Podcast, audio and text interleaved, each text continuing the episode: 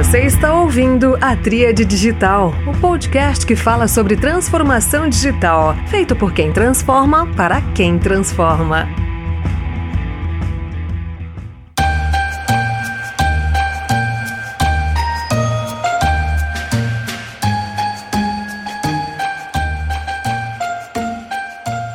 Olá pessoal, este é mais um episódio da Tríade Digital, o podcast feito por quem transforma para quem transforma.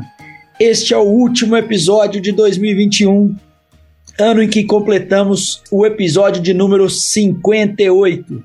Sim, meus caros, o 58 episódio da Trilha Digital, num ano em que vivi muitas novas experiências e talvez uma grande conquista tenha sido manter este canal e a regularidade aqui para todo mundo é, que gosta do tema da transformação digital. Bom, e para que o episódio final aqui do ano seja realmente valioso e fique como um presente é, para todo mundo que acreditou aqui no projeto, eu trouxe um sujeito que eu estava aqui na, na resenha do episódio com ele, dizendo que eu não tive tanta, tanta tanta quilometragem assim no nosso primeiro encontro, na nossa primeira interação, mas que por admirar né, a trajetória no ecossistema de saúde e também em educação, achei que ele seria a pessoa certa para fechar o ano aqui comigo. Então, sem mais delongas, seja muito bem-vindo, Rafael Munerá. Grande Bruno, super obrigado, meu amigo, pelas palavras pelo convite. É um prazer estar aqui com você,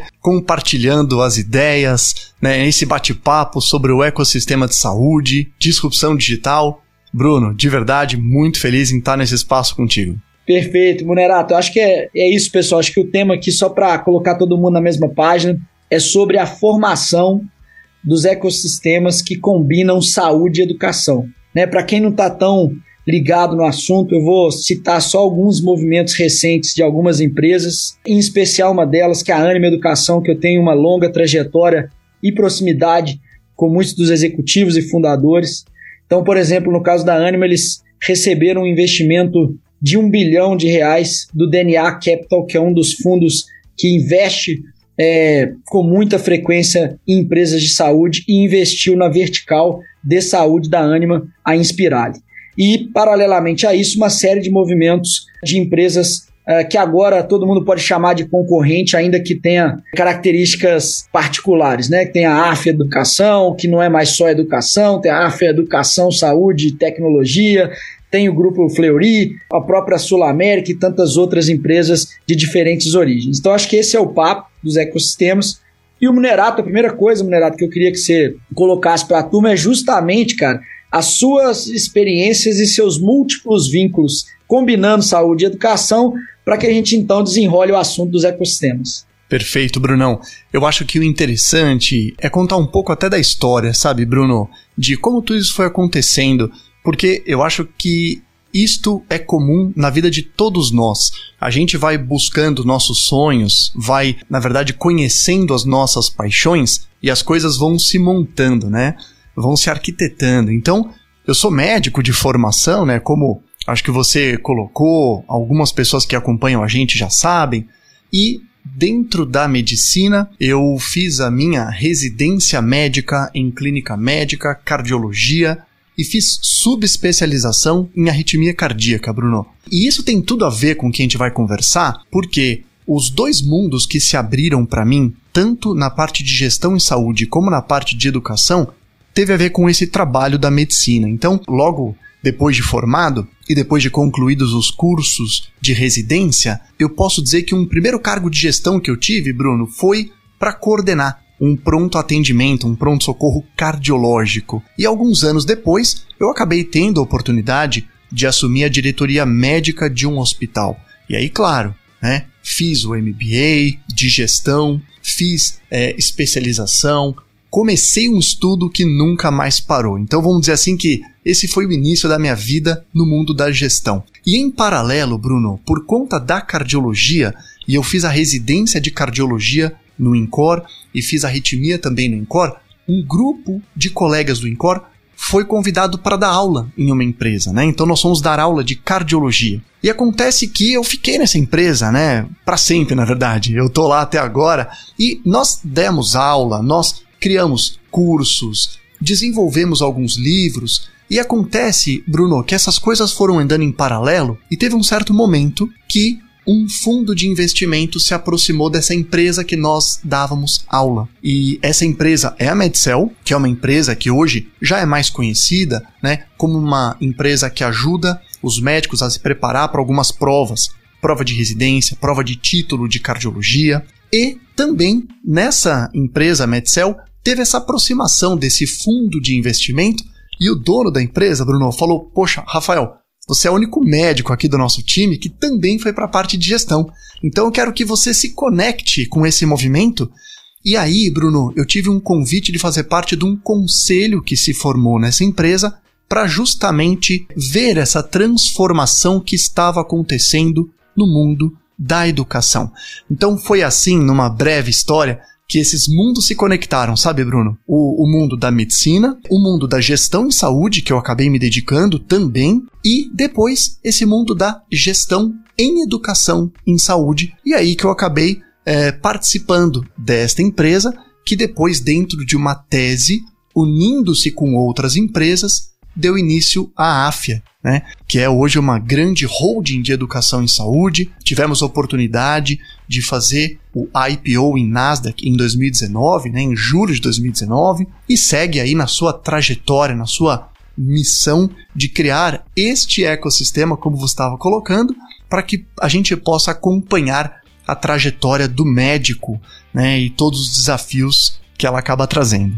Excepcional, excepcional, Rafa. Acho que valeu já esse retrospecto, um pouco até de, de como começou né, esse processo que hoje é, ainda está em construção em crescimento, que é o, a tese da, da AFIA, né, o, o case da AFIA, que é um, um case bastante interessante. Eu me lembro que em uma oportunidade, numa das reuniões sobre inovação, numa grande operadora de plano de saúde, eu botei o logo né, da AFIA num dos slides e falei, ó, oh, esses caras são potenciais futuros concorrentes, os caras, tá, você tá louco, é porque você veio de educação, você acha que, que, que todo mundo é, em algum momento vai competir conosco? E eu falei, cara, eles estão formando um negócio interessante. E passado um ano e meio, dois anos, acho que está bem mais evidente e é bem mais conhecido a AFIA também entre as empresas de saúde que a veem sim como uma consolidadora do setor.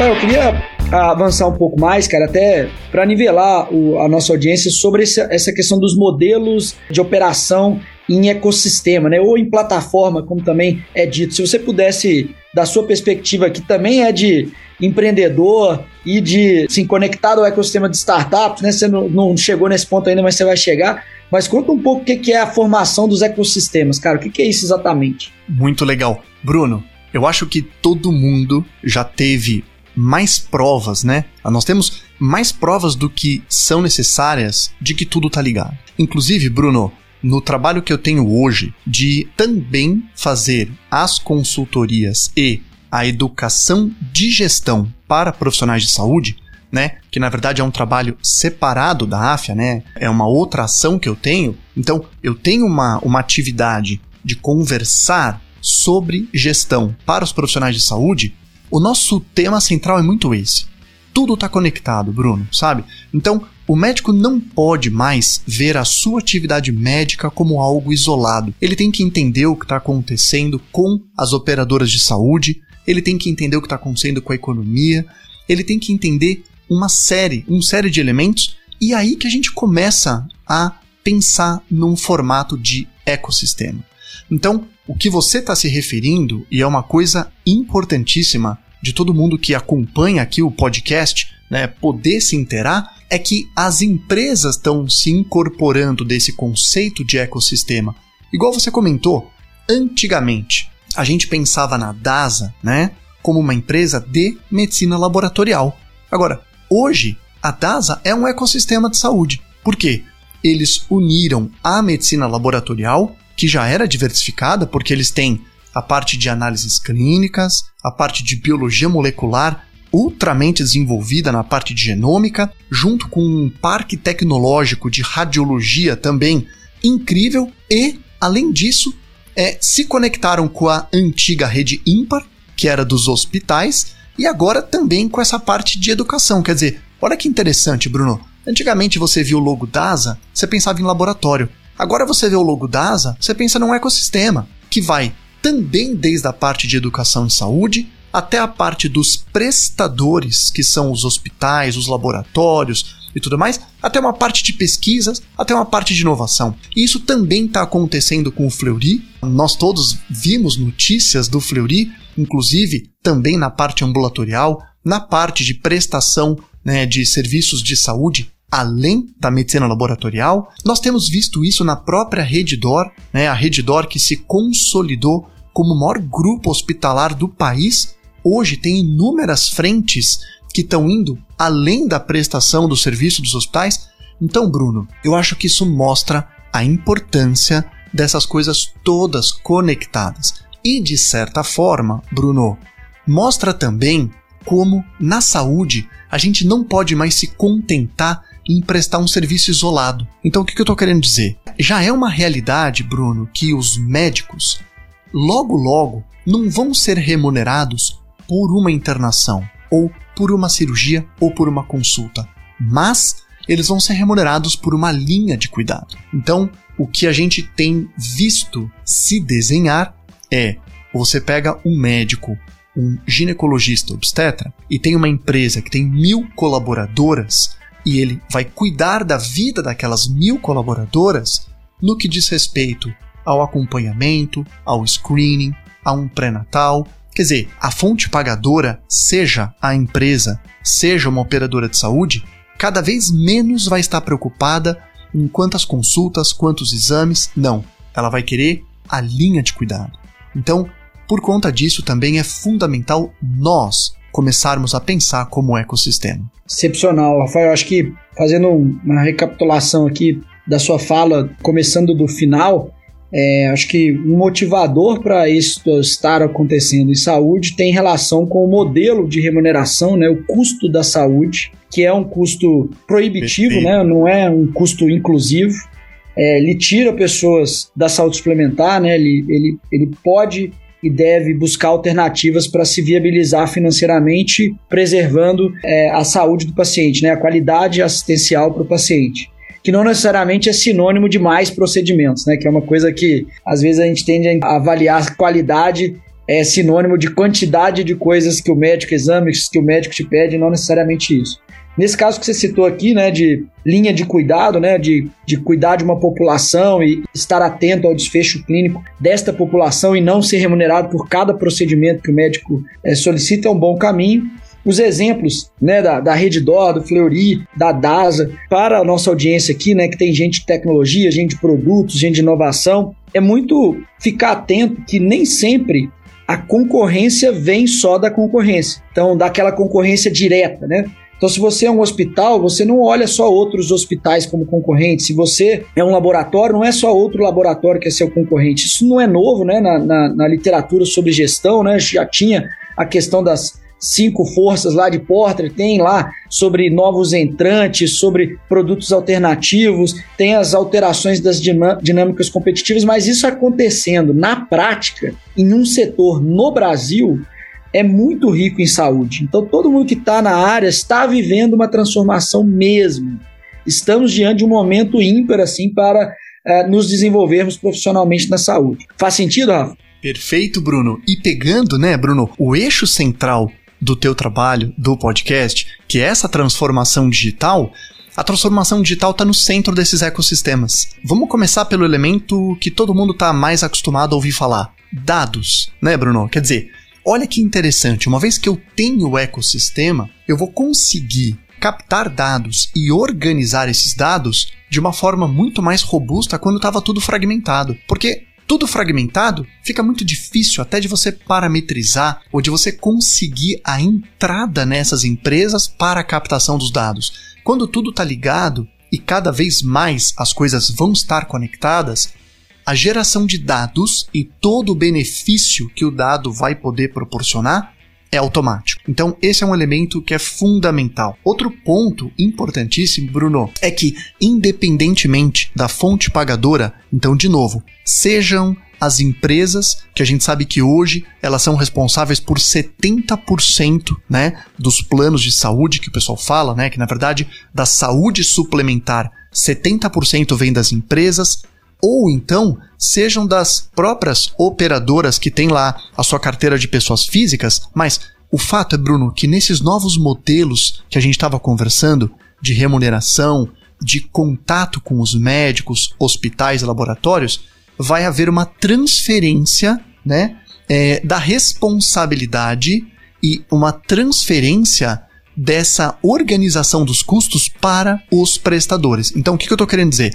Quando antes era tudo no fee for service, quer dizer, eu ganhava por consulta, eu ganhava por procedimento, o risco, né, de você conseguir fazer a gestão dessa conta estava lá com a operadora de saúde né, e em outros casos estava com as empresas que pagavam essa conta. Quando se desenvolvem essas linhas de cuidado e os novos modelos de remuneração, esse risco está sendo transferido para os prestadores e para os profissionais de saúde. Então, olha a importância, de novo, da gente evoluir na maturidade de gestão e nessa maturidade de gestão está plugado a transformação digital. Quer dizer, não tem saída, o médico vai ter que aprender a mexer cada vez mais com dados, a mexer cada vez mais com análises preditivas, com apoio para que seus processos possam ser automatizados, porque nos modelos novos de remuneração isso vai ser transferido para ele e ele vai ter que dar conta disso que a gente está dizendo que é essa linha de cuidado. Perfeito, perfeito. Acho que você foi muito feliz em fazer esse gancho com a transformação digital, porque numa transformação dessa magnitude em um setor, né, que vai até além da ideia de setor, que expande é, e combina né, educação e saúde, que é o que a gente começou falando aqui. Você falou sobre dados e a mudança da fonte pagadora. Né? O começo da superação né, do modelo do Fee for Service que já está é, dando sinais de esgotamento. Isso, na verdade, é uma mudança do modelo de negócio, né? Tá mudando o modelo de negócio. Então, o digital, ele, ele tem que fazer essa leitura. Fala assim, cara, eu, eu estou a serviço da mudança de um modelo de negócio. Então, eu vou digitalizar para viabilizar um outro modelo de negócio, um modelo que considera mais dados. Então não é a tecnologia pela tecnologia, mas é uma aplicação bastante estratégica da mesma. É, a palavra perfeita, estratégica, é isso mesmo, Brunão. E um outro conceito que eu acho legal, Bruno, dois aqui que eu queria pegar o gancho. Um, as pessoas, tá? Os pacientes, vamos colocar assim, mas sem considerar paciente, toda a população também está no mesmo barco. Então, o ponto é, todo mundo está sendo convidado para essa transformação digital, Bruno. Porque quando esse risco é transferido para o hospital, para a clínica e para os profissionais de saúde, a gente precisa de um melhor engajamento das pessoas e um entendimento das pessoas daquilo que agrega valor na saúde deles e aquilo que não agrega valor na saúde deles. Então, vamos colocar dessa forma, Bruno. A caminhada rumo a uma saúde sustentável inclui toda essa transformação dos serviços, hospitais, clínicas, laboratório, dos profissionais e da população. Quer dizer, os três vão ter que estar juntos nisso. Então eu acho esse é um ponto. Outro ponto, Bruno, é que você sabe que muitas teorias estratégicas, e que são fantásticas, a gente usa até hoje, mas nasceram lá na década de 80, 90, né? E hoje a gente está indo para 2022 existem conceitos diferenciados que também vale a pena a gente discutir, né, numa análise crítica. E um deles, Bruno, é que a concorrência está sendo vista de uma forma diferente. Né? Tem um autor que é fantástico chamado James Cars e ele fez um livro, ele fez uma teoria chamado A Mentalidade Infinita, os Jogos Infinitos, que foi é, feita uma outra publicação do Simon Sinek, né, que é aquele autor que todo mundo adora, que escreveu Comece com o Porquê, e ele fala dessa teoria. O livro chama-se Jogos Infinitos. E aí, Bruno, eu trouxe essa bibliografia só para a gente discutir aqui no nosso bate-papo. A forma como você olha a concorrência é diferente do que a gente fazia em 1980. Hoje você olha a concorrência para aquilo que realmente eleva a régua da qualidade e da prestação de serviço. Ele usa um termo no livro, Bruno, belíssimo, chamado worthy rival, quer dizer, um rival digno, sabe? Então, hoje, se eu tô em um hospital ou numa clínica ou em uma operadora de saúde, eu tenho que olhar minha volta e eu enxergar quem são os meus rivais dignos, aqueles que me ajudam, aqueles que é, realmente me estimulam a melhorar cada vez mais. Até porque, né, Bruno? Vamos ser sinceros, tem mercado para todo mundo, esse é o item número um, e o item número dois, nem todo mundo está fazendo a lição de casa. Então vai ter uma grande seleção natural. Eu sou uma das pessoas, quer dizer, eu sou um dos médicos que também estuda gestão, e eu não acho que o mercado está saturado. Eu acho que o mercado, pelo contrário, ele tá, vai passando por uma transformação tão grande que vai, vão faltar boas empresas para dar conta de tudo que vai vir. Porque o que infelizmente existe são muitas empresas que estão tendo essa dificuldade dessa transformação. E a gente precisa, a gente precisa de excelentes empresas, excelentes players que acomodem toda essa transformação que está acontecendo, Bruno, para que a gente tenha uma medicina sustentável.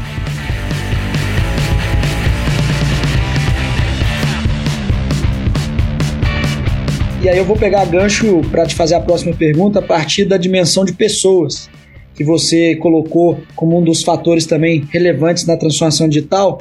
E aí você tem uma iniciativa sobre capacitação né, em gestão para profissionais de saúde. Então eu queria que você explorasse essa via agora, contasse o que, que é a Infinity e o que, que vocês estão fazendo lá. Você e o nosso amigo em comum, né, o Ricardo Ramos, Inclusive, Exato. parênteses para saudá-lo aqui, agradecê-lo por essa conexão. E então vamos aproveitar essa via da educação e, e, e você me conta o que vocês estão fazendo.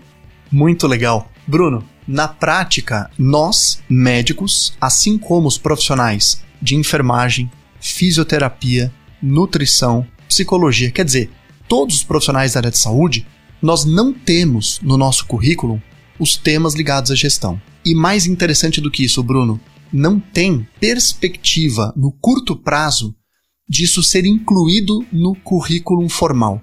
Né? Não tem espaço, os cursos já são longos demais e já tem muitos elementos. Então, os profissionais de saúde são convidados a buscar esse tipo de conhecimento fora, fora do seu currículo habitual. E diversos formatos, né? Quer dizer, eu posso buscar num formato de uma palestra, num formato de um curso, né? Querendo aprender por conta própria ou num formato bem mais aprofundado como um MBA, claro. Agora, o que, que nós vimos, Bruno? Primeiro, poucos profissionais já despertaram para isso, ok? Que hoje em dia, hoje, não é no futuro, hoje, um médico, assim como um enfermeiro, assim como um farmacêutico, psicólogo, nutricionista, é, fonoaudiólogo, quer dizer, não basta mais nós estudarmos a parte técnica assistencial. A gente precisa entender um pouco de modelos de negócio, a gente precisa entender de marketing, a gente precisa entender de tecnologia da informação e sistemas, a gente precisa entender de finanças, a gente precisa entender de estratégia e nós precisamos juntar tudo isso dentro do que todo mundo busca, que é inovação. E os profissionais estão sendo cobrados para serem cada vez mais inovadores. Agora, como é que eu vou inovar se a gente não teve esse olhar treinado para que eu possa utilizar todo o meu conhecimento técnico dentro de uma inovação de um modelo de negócio, né, e transformando o meu setor?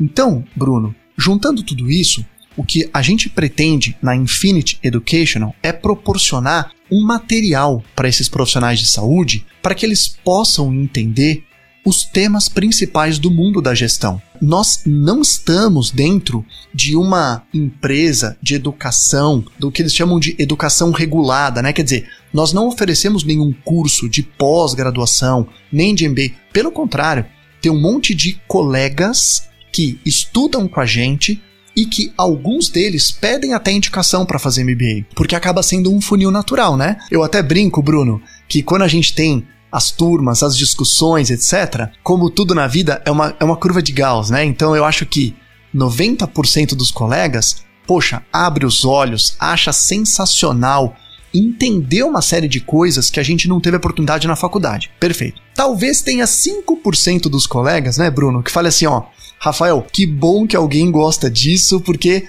o meu negócio vai ser ficar na parte assistencial puramente. Eu entendi que eu preciso, né, saber o que está acontecendo, mas realmente é algo que eu preciso estar tá do lado de alguém, não é minha praia. Ok.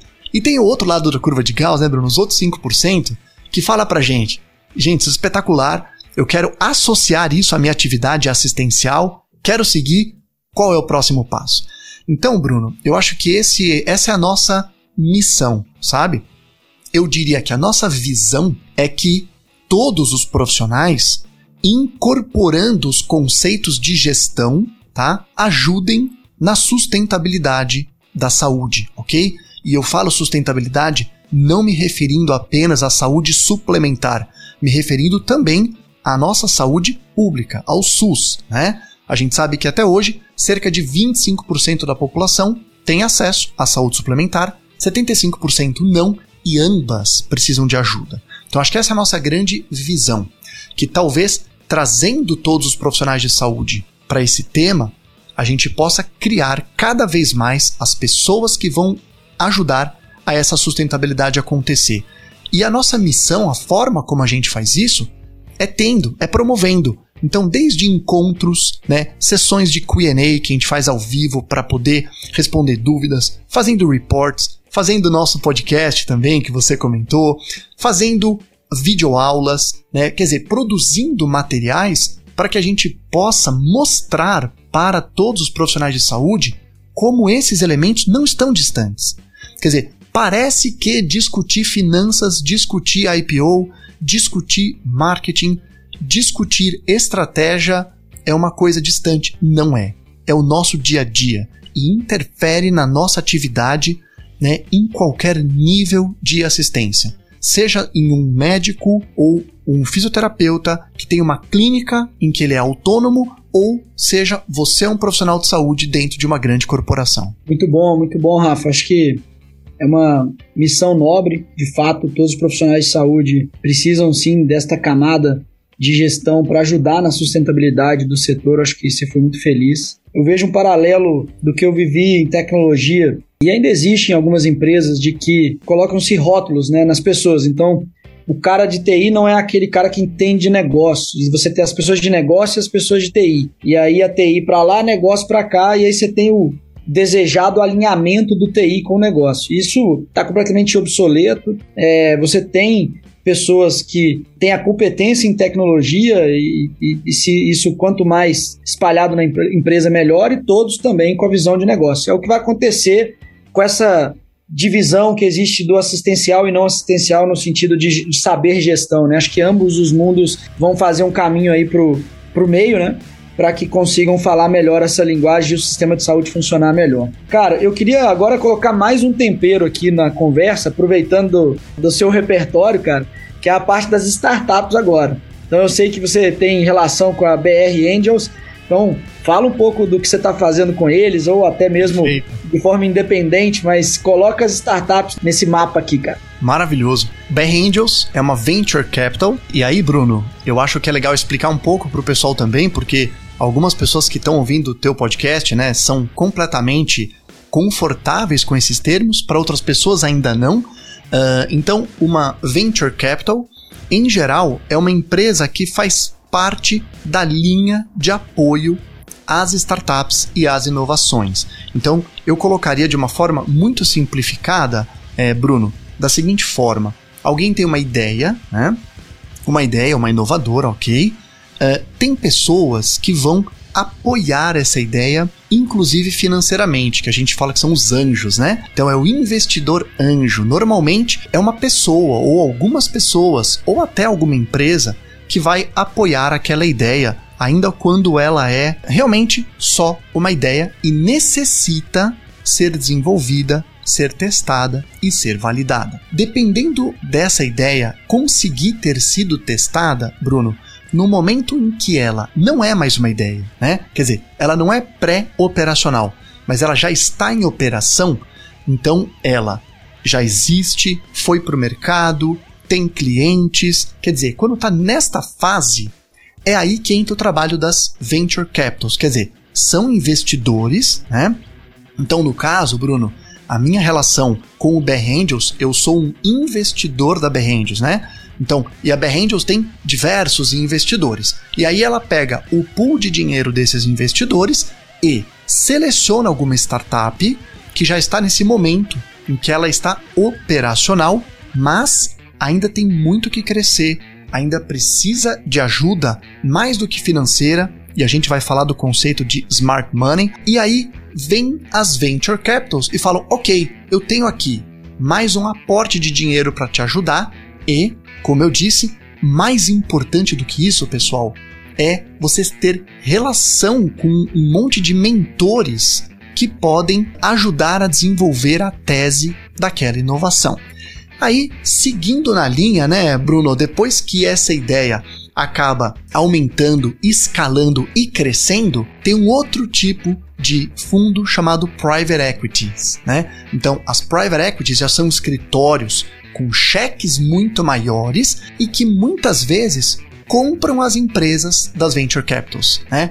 Então, se a gente fosse colocar, né, Bruno, para quem está ouvindo o teu podcast e que às vezes tem uma ideia e sonha que essa ideia possa se transformar num negócio, talvez essa seja uma linha né, didática. Então eu tenho uma ideia, eu organizo essa ideia, eu consigo algumas pessoas que vão me ajudar a trabalhar nessa ideia. Essa ideia começa a sair do papel, eu começo a ter clientes, eu começo a ter uma operação, aí eu encontro uma venture capital que coloca mais dinheiro para que eu possa crescer e além disso coloca o chamado Smart Money, que vai te ajudando também com conexões, com aprendizados e assim por diante.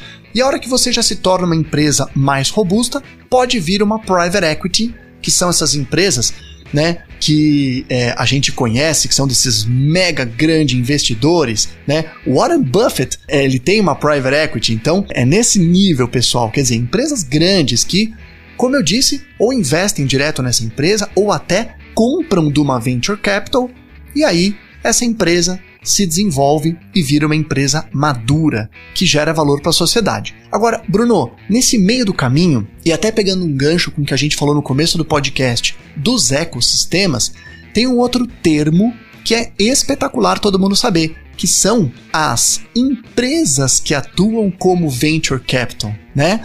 Então são as corporate venture capitals. Então vou dar um exemplo. A mesma coisa que eu comentei agora nessa linha do tempo pode acontecer na Reddor, pode acontecer na DASA, pode acontecer na AFIA, pode acontecer em uma série de empresas. Quer dizer, eu tenho uma startup, eu tive um investidor anjo, eu desenvolvi, e assim como nós dissemos que uma venture capital pode vir e me ajudar o negócio a crescer, pode ser que não seja uma venture capital, mas seja uma Corporate Venture Capital, quer dizer, venha a DASA, né? Venha a AFIA e diga para você, ok, eu quero investir nessa sua startup, né? E quero ajudar ela a crescer. Então, olha que legal, olha que oportunidade nós estamos vivendo, né, Bruno?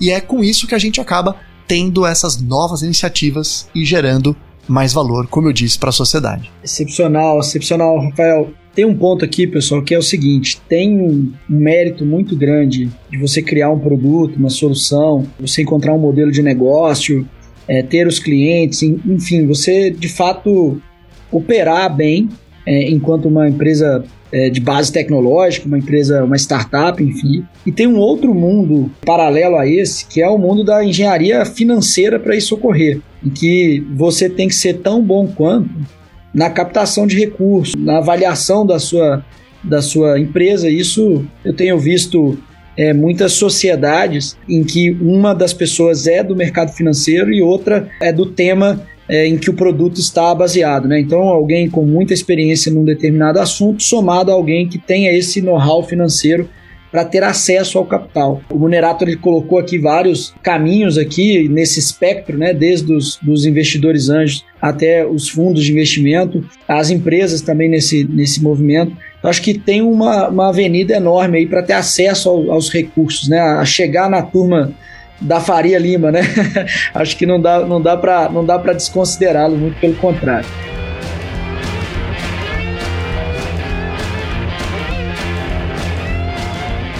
Munerato, eu queria seguir nessa avenida, cara, te devolvendo a bola, para falar agora sobre a, a, o recorte das health techs, cara. Então, o que, que você está vendo aí de health tech? Qual o, o, o subtema mais, mais quente do momento? A questão das prescrições digitais, telemedicina, o que está por vir, saúde mental. As health techs estão quentes nesse momento em que tema, cara? Excelente, Bruno. Sem sombra de dúvidas, do início da pandemia até agora, a parte de telemedicina é uma parte que se desenvolveu muito. E aqui, Bruno, eu quero aproveitar para dizer para as pessoas que talvez a gente deva parar de usar o termo telemedicina, porque ele é um termo muito amplo. Então, Bruno, só para você ter uma ideia, a primeira lei de telemedicina do Brasil é de 2002, né? Que, que era uma telemedicina de interconsulta médico a médico. Aí depois, em 2013, veio a teleradiologia, aonde os radiologistas, através das imagens digitalizadas, que são os PACs, né, os Picture Archive Computatory Systems, puderam laudar imagem à distância, 2013. Aí em 2018, né, o Conselho Federal de Medicina tentou atualizar a lei da telemedicina e deu toda aquela discussão que todo mundo acompanhou, não deu certo. Aí veio a pandemia e, se eu não me engano, em 23 de março, né, de 2020, por conta da declaração do estado de emergência que estávamos todos vivendo na área de saúde, de um dia para noite, ok, tá valendo a teleconsulta, o teleatendimento. Mas, Bruno, de novo, já que o pessoal que vai ouvir aqui o teu podcast é um pessoal que quer entrar nesse mundo da transformação digital, usar o termo telemedicina hoje não é mais o ideal, porque tem um monte de coisas dentro de telemedicina. Então eu vou dar um exemplo. Eu, e aí eu vou pegar o gancho do que você falou das health techs. Então, eu posso criar algo numa health tech ligado ao teleatendimento. Eu posso ligar algo numa health tech relacionado com telereabilitação. Eu posso criar um elemento na health tech ligado ao agendamento eletrônico, sabe? Ao acompanhamento desses casos e, em última análise, numa conexão com os mobile healths. Então, cada um desses temas, Bruno, você acaba tratando todo mundo junto como telemedicina, mas são mundos completamente diferentes. Então, você falou para mim, né? Poxa, inovação, health tech, o que, que tá bombando? Eu acho que essa parte do mobile health é a próxima grande onda que vai vir, sabe? Então, nós já experimentamos um pouco disso, tendo nos nossos smartphones e nos nossos relógios inteligentes ou pulseiras inteligentes alguma captação de dados nossos. Isso só vai aumentar, Bruno, só vai explodir. Então, cada vez mais nós vamos ter sensores, que por isso que chamam-se wearables, né, que são vestíveis, vamos colocar dessa forma, mas que o grande objetivo é captar dados nossos, jogar né, em um algoritmo de é, data analytics, inteligência artificial, aquela coisa toda, que possa nos ajudar e ajudar a equipe médica que cuida dos pacientes a ter algum insight. Então, o que eu estou querendo dizer? Um idoso que tenha instabilidade da marcha em casa isso vai ser percebido por esses aparelhos e vai ser conectado com uma equipe à distância que de repente vai ligar para a casa do idoso, né? Quer dizer, vai tocar o telefone da casa do idoso e ele vai falar: olha, é o seguinte, a gente está vendo aqui que você está passando por alguma coisa que está te dando uma instabilidade da marcha. A gente ficou preocupado. Outra parte, Bruno, importantíssima é a conexão das pessoas com toda a equipe do cuidado. E aí, mais uma vez, retoma o início do podcast. Então, se eu estou falando de um ecossistema e a gente disse da importância do papel das pessoas nesse ecossistema, as health techs, a tecnologia, vai ser um elemento que vai conectar essa pessoa a todo mundo. E a gente tem uma discussão na medicina muito antiga, Bruno, que é o prontuário, os dados do prontuário pertencem ao paciente. Claro que eles também são guardados pelo hospital, pela clínica e pelo médico mas o dono da informação médica é o paciente. E por incrível que pareça, é o que menos tem acesso a isso. Por quê? Você já deve ter passado por diversas consultas, alguns exames, algum procedimento e você não tem tudo isso na sua mão. Quer dizer, isso tem data para acabar. E aí entra também muito papel das health techs, porque daqui a pouco tudo vai conectar o que aconteceu com o Bruno, independentemente do estado da época, se você estava sendo atendido pelo SUS ou pela saúde suplementar, e que você vai poder usar aquela informação para conseguir continuar cuidando da sua saúde, né?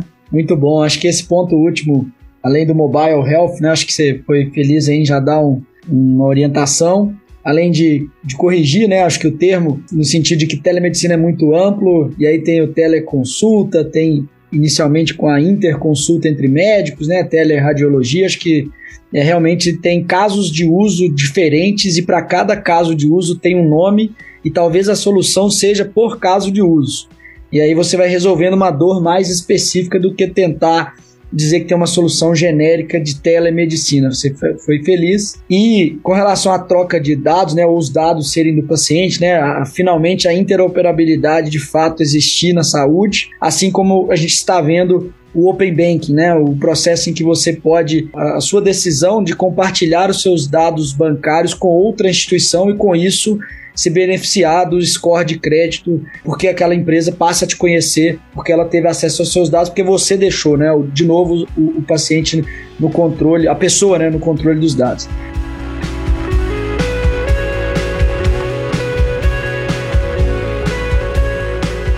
Munerato, o tempo tá voando aqui, cara. Puxa uma enciclopédia, caberiam mais cinco episódios no mínimo aqui só sobre os temas, cara. E eu vou precisar dar uma guinada na conversa para pegar as suas experiências agora enquanto liderança, pra você dar lições, falar das suas lições aprendidas até aqui com esses múltiplos vínculos aí, experiências como empreendedor, conselheiro, gestor, médico. Conta um pouco das principais lições aprendidas, cara, para a turma não tropeçar nos mesmos lugares que você tropeçou e começar a fazer uma carreira em saúde é, tão vitoriosa e rica como a sua. Imagina, meu irmão, fico super feliz com as suas palavras. Acho importantíssimo dizer, né? Eu me considero sempre aprendendo, viu, Brunão? Sempre, cara, sempre. Inclusive, é, tem uma frase muito legal, que não é minha, então tem que ser justo falar, né, Bruno?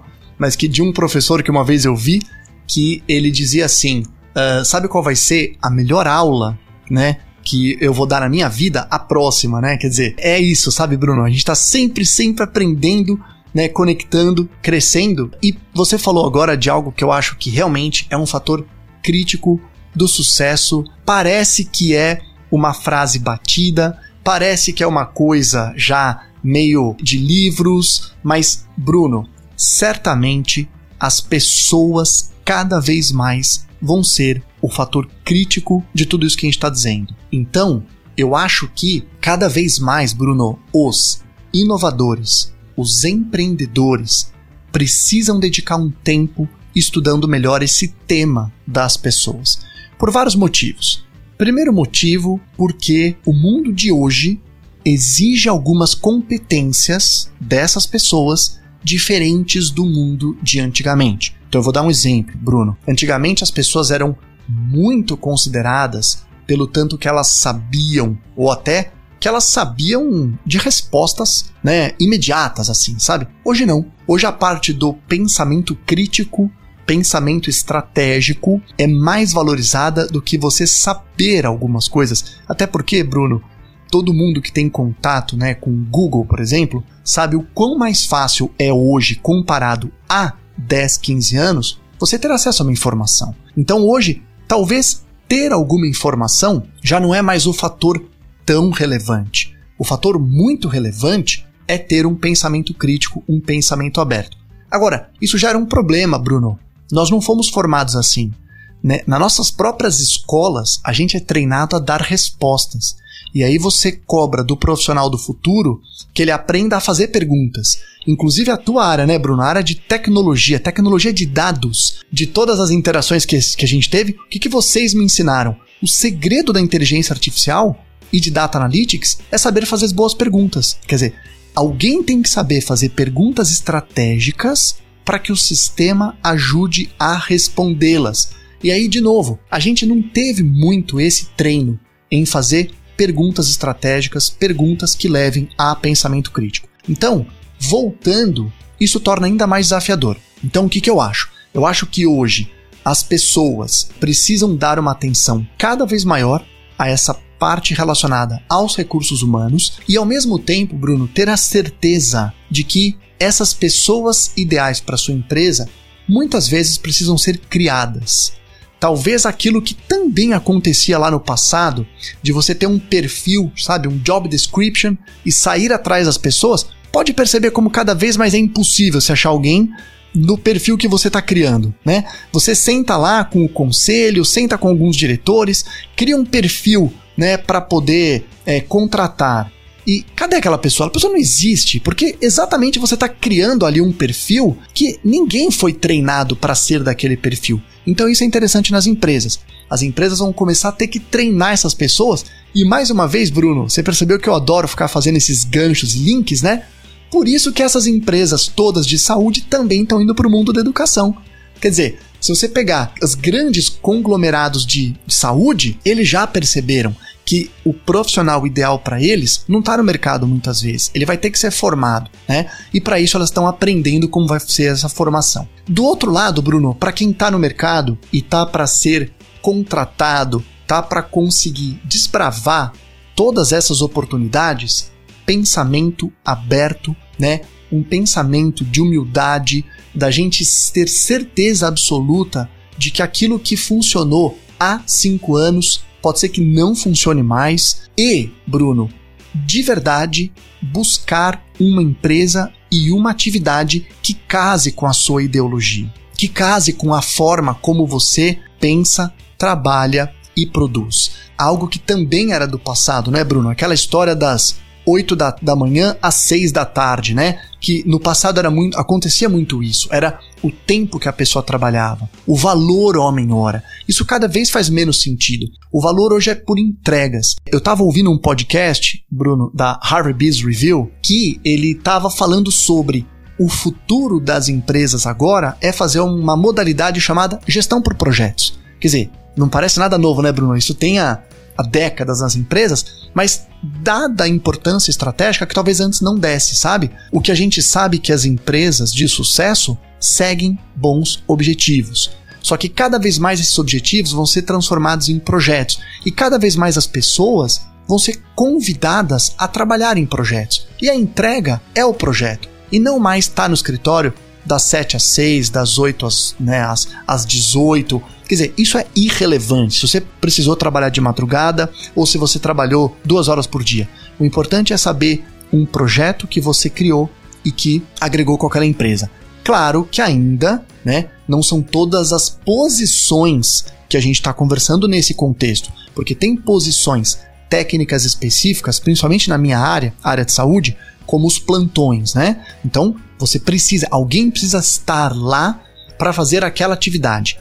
Entretanto, mais uma vez, eu posso pegar o meu plantão das 7 da manhã, sair a uma da tarde, a uma da tarde, sair às 7 da noite, mas pode ter certeza absoluta que dentro do plantão esses profissionais vão ser convidados a expandir a cabeça, expandir o raciocínio e ter cada vez mais convidado essa parte do pensamento crítico.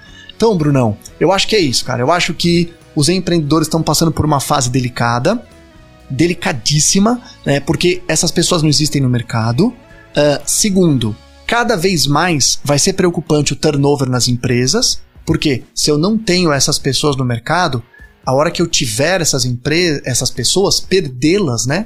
Pode ser muito significativo para as empresas. E terceiro, Bruno, realmente essas pessoas estarem alinhadas, como a gente falou, com a cultura, com o propósito, né? Em que elas sentem a além da parte financeira, que é fundamental, motivação extrínseca, quer dizer, o dinheiro tem que existir, né, Bruno, para ele sair da mesa, né? A gente brinca assim, sabe? Tem que ter o dinheiro e tá tudo combinado, tá tudo ok, a sensação de justiça tá atingida, então tá bom, tira da mesa agora e aí tem que trazer a motivação intrínseca, né? Que é as pessoas estarem absolutamente apaixonadas por aquilo que elas vão fazer para que a empresa consiga perseguir a visão dela. Excepcional, cara, excepcional. Rafa, eu quero já te agradecer, cara, aqui pela sua generosidade em participar aqui do Tria Digital. Mais uma vez, estender o agradecimento ao Ricardo Ramos que nos conectou é, e abrir para você nessa para suas últimas palavras, cara. Se quiser recomendar mais algum livro, você já falou do podcast, já falou de livros. Se quiser mais uma última recomendação nas Excelente. suas palavras, eu já aproveito para agradecê-lo. Maravilhoso, meu irmão. Primeiro, a alegria foi minha, viu? Foi um prazer passar aqui esse, esse tempo com você que passou rápido demais, batendo papo. E, Bruno, eu queria assim dar uma última contribuição, que é uma frase falada na Cleveland Clinic, né? A Cleveland Clinic é um dos melhores hospitais do mundo. É... Eu, como sou cardiologista, acabei me conectando com toda essa parte da Cleveland Clinic pela excelência na cardiologia, mas acabei descobrindo também que é um lugar de excelência de, de gestão, excelência em qualidade e inovação. E aí, Bruno, para fechar, eu quero trazer uma frase da Cleveland Clinic que ela diz assim: somos todos gestores e somos todos assistenciais. Quer dizer, eu adoro essa frase, eu falo ela nos cursos que eu faço com os profissionais e acho que esse é o mundo que nós estamos vivendo, né? É o mundo que Os profissionais de saúde são convidados a mergulhar nesse mundo que a gente tocou aqui em alguns pontos, ao mesmo tempo que os profissionais do mundo da administração são convidados a entender cada vez mais da parte assistencial, já que eles estão nesse setor aí fundamental da vida de todo mundo, que é a cadeia de saúde. Excepcional. Muito obrigado, Rafa. Pessoal, com isso encerramos este episódio aqui épico da Tria Digital, último de 2021. A gente sai aí algumas semaninhas de férias, mais notícias em breve, mas fechamos com chave de ouro aqui no 58º episódio, com um sujeito que ao mesmo tempo é empreendedor, é médico, é gestor, é, conselheiro, enfim, múltiplos papéis que mostra bem o apetite, né, a eterna humildade aqui, a posição de aprendizado e de buscar conhecimento, que é isso mesmo. Grande abraço, todas as quartas-feiras, com novos episódios. Sigam-nos nas redes sociais, em especial no Instagram, Digital. Muito obrigado, boas festas a todos e um excelente 2022 para todos nós.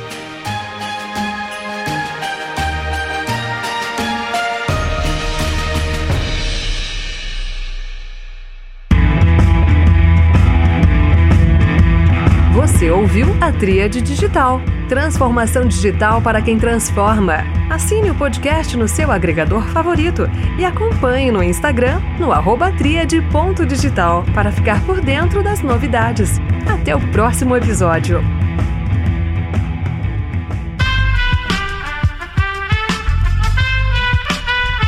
Esse podcast foi editado por Aerolitos Edição Inteligente.